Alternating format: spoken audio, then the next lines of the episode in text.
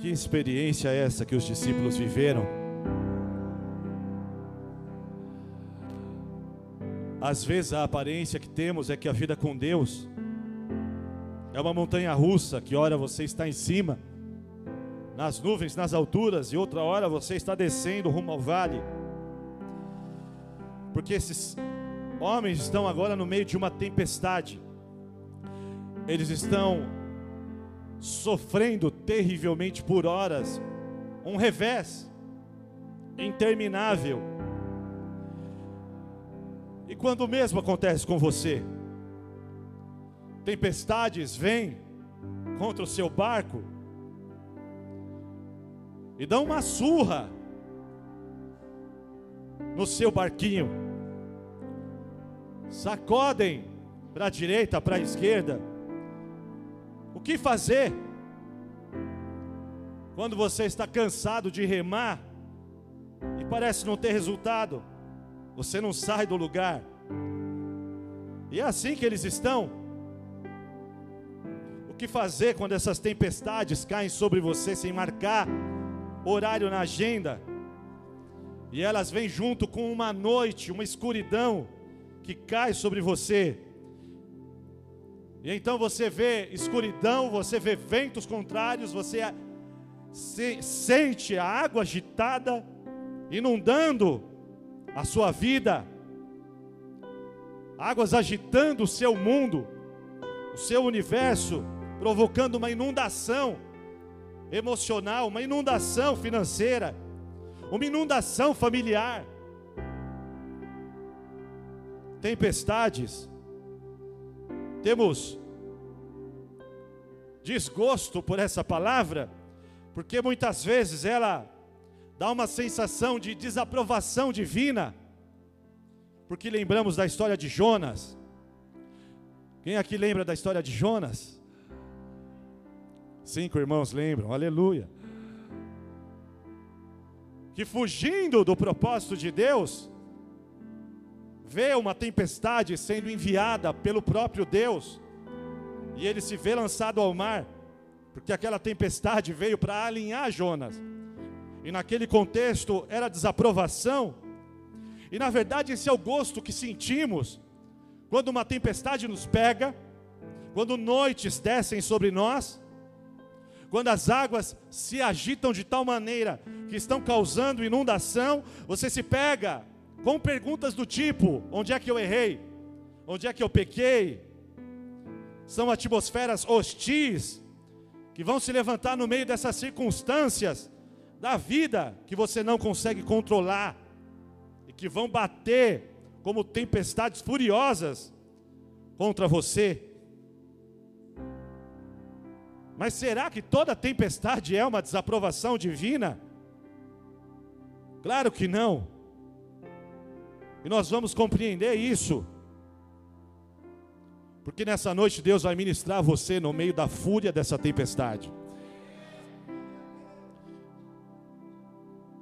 Não era o caso dos discípulos. Os discípulos não estavam na mesma condição de Jonas, de maneira nenhuma. Eles estavam, primeiro, obedecendo uma direção do próprio Jesus. Vamos voltar durante o dia. Como foi o dia dos discípulos?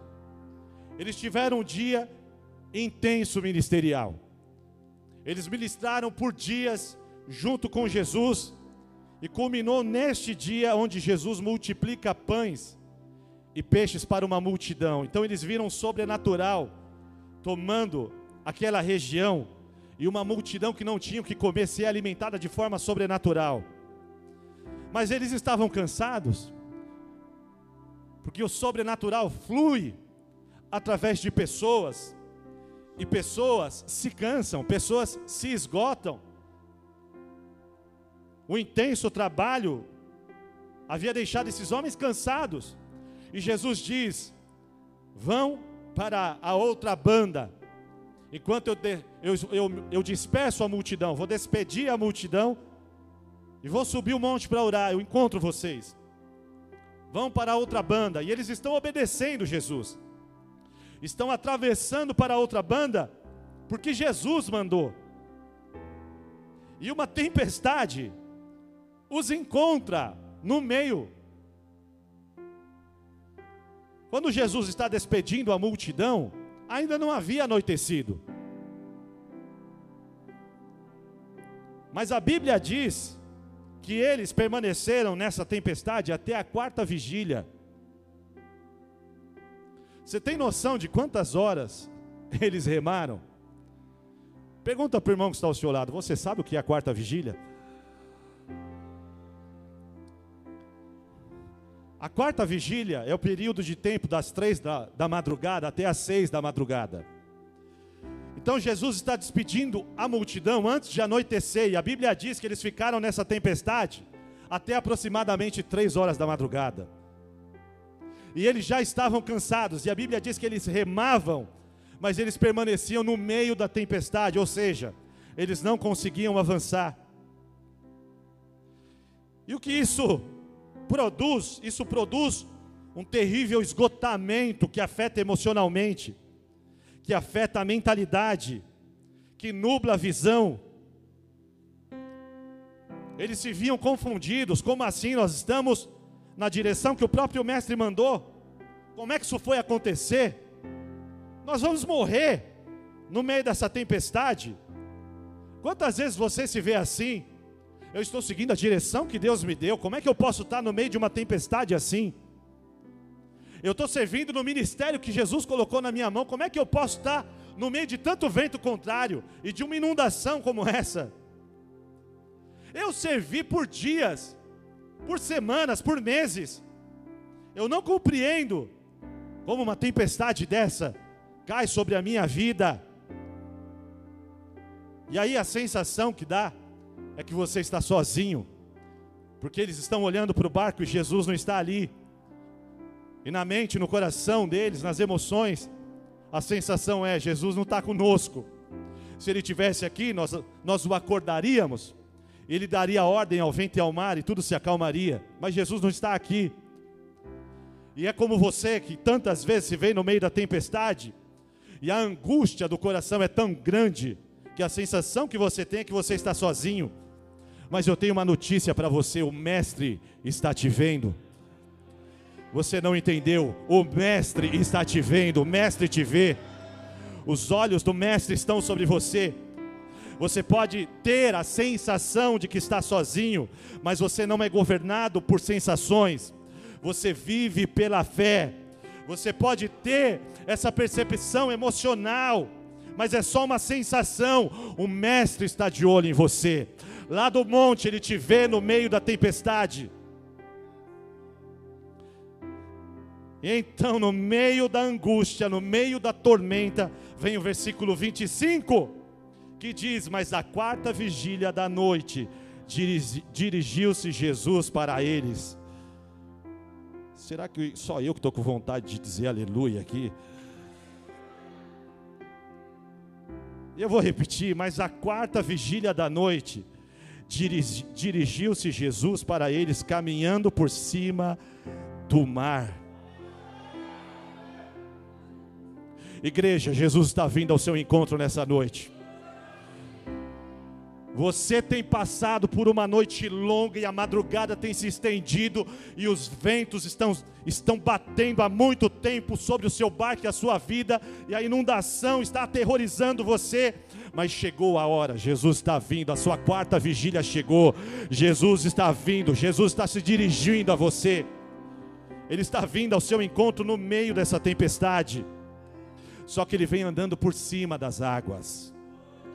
Levanta a sua mão um pouquinho, diga: "Oh, Jesus poderoso". Levanta a sua mão um pouquinho, vai. Só um pouquinho. Diga que ele é lindo, que ele é poderoso, que ele é maravilhoso.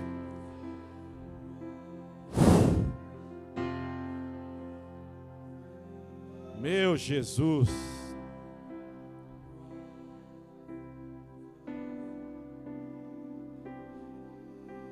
Por que, que ele está vindo por cima das águas? porque Ele é maior do que todas as inundações, Ele é maior do que o vento contrário, Deus é maior do que essa noite escura que caiu sobre você. Você está angustiado, Você está triste, você está batido, você se sente sem força, você se sente remando, remando sem sair do lugar. Você se sente com vontade de desistir, você pensa que vai morrer. Mas amado, você está a um passo de uma experiência com a glória de Deus. Você está a um passo da manifestação do poder do Espírito Santo, porque você chegou no, no limite da sua fraqueza, e a Bíblia diz que o poder de Deus se aperfeiçoa na nossa fraqueza. E é agora que ela chegou no seu limite, que a presença de Deus está vindo, vindo ao seu encontro. Sabe, às vezes o adversário se levanta contra nós, como uma inundação furiosa, se levanta contra nós como uma tempestade. A vida vem babando para nos engolir, mas nós não estamos sozinhos. Isaías 59, 19 diz o seguinte: Então temerão o nome do Senhor desde o poente e a sua glória, desde o nascente do sol, vindo o inimigo como uma corrente de águas. O Espírito do Senhor arvorará contra ele a sua bandeira Receba essa palavra no seu espírito. Se o inimigo está vindo contra você como uma inundação, como correntes de águas, o Espírito do Senhor vai se colocar entre você e o seu adversário. Ele vai se colocar entre, ele vai se colocar entre o diabo e a sua família.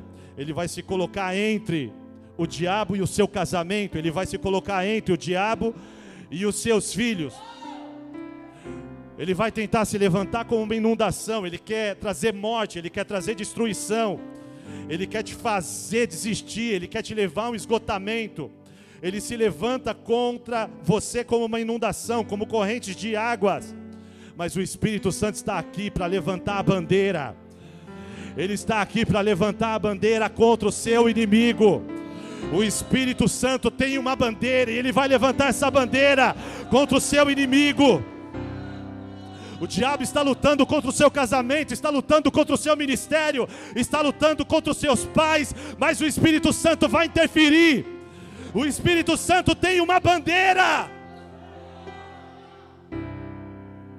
Pergunta para o irmão que está ao seu lado: o que está escrito na bandeira do Espírito Santo? Fácil. O próximo versículo diz: e virá um redentor a Sião. E virá um redentor a Sião. Uh! Meu Deus!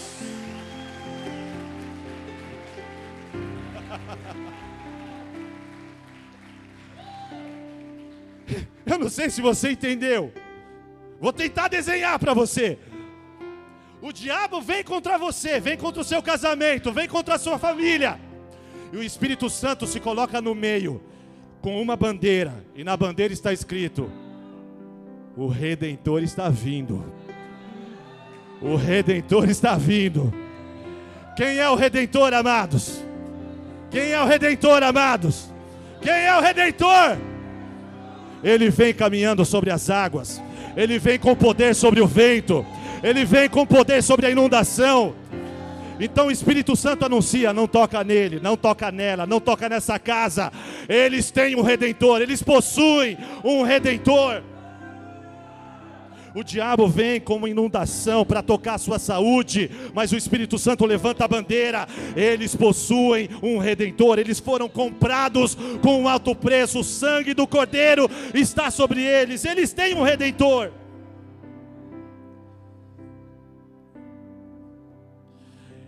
E quando ele vem, ele libera duas coisas. Diga comigo: presença e palavra. O versículo 27 de Mateus 14 diz: Jesus, porém, lhes falou logo, dizendo: Tem de bom ânimo, sou eu, não tem mais. Ah, meu amado, me ajuda a pregar um pouquinho, vai. Olha para o irmão da direita, ele está com uma cara de que morreu em 2018. Dá uma ajudadinha nele. Fala para ele, meu querido irmão, não tenha medo. Tenha bom ânimo, não tenha medo. Tenha bom ânimo, não tenha medo. Olha para o da direita, para o da esquerda, para o de trás, diga, ministra um pouquinho, prega um pouquinho para ele, vai lá, prega um pouquinho para ele. Diga, não tenha medo, não tenha medo, tenha bom ânimo.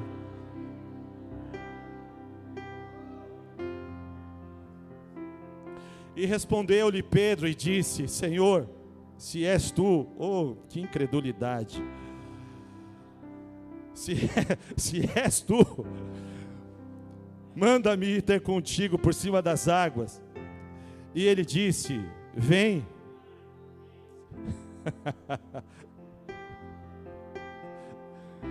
Sabe por que Pedro está com dúvida?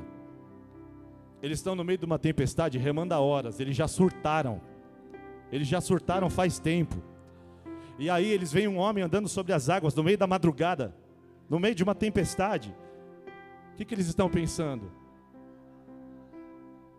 Velho, deve ser o espírito da morte que está vindo ali. Vamos morrer mesmo. É um fantasma. E Jesus diz: Ei, não tenha medo, você não vai morrer. Ei, não tenha medo, você não vai ficar inundado. Ei, ei, vou, você aí, teu casamento não vai ser inundado, tua família não vai ser inundada, essa tempestade não vai destruir a sua vida, essa tempestade não vai destruir o seu ministério. Ei, não tenha medo, tenha bom ânimo, eu cheguei. Tenha bom ânimo, eu cheguei. Mas Jesus, se é o Senhor mesmo, manda ter contigo, sabe por quê? Quando tudo que você vê é a sua dor, você não consegue enxergar a presença de Deus. E o Espírito Santo quer que você solte a sua dor nessa noite. Em nome do Senhor Jesus, solte a sua dor agora. Solte agora, em nome do Senhor Jesus. Não se apegue mais à sua dor. Não se apegue mais ao que passou. Não se apegue mais ao que fizeram contra você. Solte as suas dores nesta noite. Porque à medida que você começar a soltar no seu coração essas dores, o nível de presença vai crescer sobre você. O nível de presença vai crescer sobre você. Porque essa sensação de que você está sozinho é uma mentira. Porque a fidelidade dele é de geração em geração. Ele não mente, ele não muda, ele é fiel. E ele disse: Eu, eu estou convosco todos os dias até a consumação dos séculos. Ele é Deus presente, Ele é Emmanuel. Ele não mente, Ele é a verdade. Mas se você está agarrado à sua dor, tudo que você vê é ela, você precisa soltar a dor e começar a enxergar a presença. Você precisa soltar a dor e começar a enxergar a presença. E então haverá uma nova manifestação, uma nova revelação, um, um novo agir da presença. E essa presença é consolo no meio da tempestade, da inundação, das guerras que você enfrenta. E quanto mais você se enche da presença, mais palavra revelada é liberada sobre o seu espírito. Porque a presença te consola, mas a palavra libera poder. E Deus vai liberar duas coisas sobre você nessa noite: presença e palavra. Você está recebendo nessa noite presença e palavra. O Espírito Santo está trazendo sobre você presença e palavra nessa noite. E à medida que o nível de presença vai crescendo, você vai começar a ter percepções, revelações, algo vai saltar da pregação e vai capturar o seu coração. Algo vai saltar do altar e vai capturar o teu coração você vai perceber, Deus está falando comigo, Deus está falando comigo. Há uma palavra rema vindo ao meu coração agora. Tem uma palavra acendendo o meu coração agora. E quando a palavra vem e ela acende o seu coração, você faz loucura. Você começa a acreditar no impossível. Você começa a acreditar que é possível andar sobre as águas você começa a acreditar que o seu casamento pode ser restaurado, que o seu marido vai se converter, você começa a acreditar que Deus vai agir na sua família, que Deus pode curar uma enfermidade que os médicos não podem curar. Você começa a enxergar e ter fé em coisas que você não tinha antes. Porque a presença traz o consolo, remove a dor, remove a angústia, remove a enfermidade emocional e ela te torna qualificado para ouvir. Porque ela removeu tudo que te impedia de ouvir, então você começa a ouvir Jesus, e Jesus está te dizendo: vem, porque vem, porque Jesus está te desafiando a ir para o próximo nível do sobrenatural. Porque no primeiro momento, como Jesus tratou a tempestade? Diga comigo, de dentro do barco. Foi um nível, foi uma manifestação. Mas agora é um novo nível. Jesus não vai lidar com a tempestade de dentro do barco. Ele vai lidar com ela de fora do barco. E como é difícil ter coragem de sair do barco quando Jesus diz: Vem. E Jesus está te chamando, tem coragem de vir? Vem. Vem. E Pedro colocou o pé para fora do barco e começou a andar sobre as águas. É verdade que ele afundou depois, porque tirou os olhos da presença e olhou para o vento e para as águas. Mas quem experimentou a manifestação sobrenatural do poder de Deus foi quem teve coragem de sair ou quem ficou dentro do barco? Foi Pedro que teve coragem de sair do barco. E você está pedindo, Deus, eu quero uma nova manifestação do seu poder e da sua glória. Mas você tem que sair da sua área de conforto. Você tem que tirar o pé para fora do barco. Você tem que receber o desafio. Você está ouvindo a voz dele, vem, vem para o próximo nível porque eu vou te ensinar a caminhar no sobrenatural, vou te ensinar a caminhar no impossível. Vou te ensinar a caminhar na restauração que ninguém pode realizar, só o meu poder, só a minha presença. Então vem. E quando a palavra é liberada, o poder é liberado. Você está ouvindo isso? Quando a palavra é liberada, o poder é liberado, porque a palavra é o veículo do poder de Deus. O poder de Deus não está em amuletos religiosos, o poder de Deus não está em rituais, o poder de Deus está na Sua palavra. Com o poder da palavra ele criou o mundo, com o poder da palavra ele trouxe à existência tudo que existe, com o poder da palavra ele fez a luz existir, os mundos existirem com o poder da palavra. E quando ele libera a palavra, ele já liberou a cura. Quando ele libera a palavra, ele já liberou a restauração. Quando ele libera a palavra, ele já está agindo. Quando ele fala, ele já está agindo.